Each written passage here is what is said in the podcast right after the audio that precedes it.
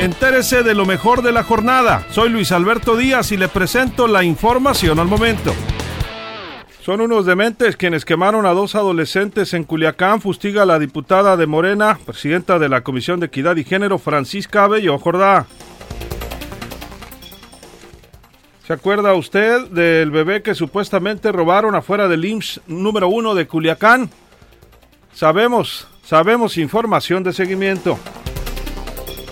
Alertan en Guasave por alto riesgo para la vida quienes se meten al río Sinaloa. Ayer murió un jovencito originario de Ahome. Colocan barandal en coladera o en rejilla pluvial en la que cayó y falleció la jovencita Alejandra en Culiacán hace, hace un año. El frijol subió, la calabaza y algunos otros productos de la canasta básica reportan en Mazatlán. Hacen funcionarios de AOME fiesta aunque de simulacro le diremos por qué. Es un error del alcalde Chadman mandar a buró de crédito deudores de predial, considera un abogado.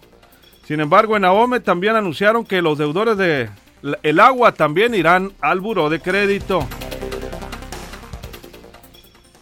Trabajadores del transporte escolar, los otros damnificados, piden apoyo a las autoridades respalda al líder nacional de Coparmex la construcción de la planta de amoníaco en Topolobampo.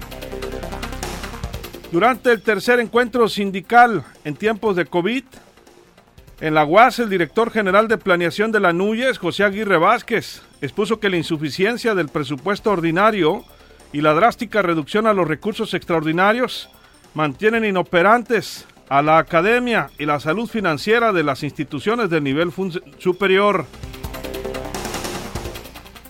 Serenos, Gerardo Vargas, Rubén Rocha, Imelda Castro, Jesús Estrada y el químico Benítez. Nadie puede proclamarse candidato de Morena. Les aclara la dirigente en Sinaloa, Carol Arriaga. Más información en línea directa portal.com.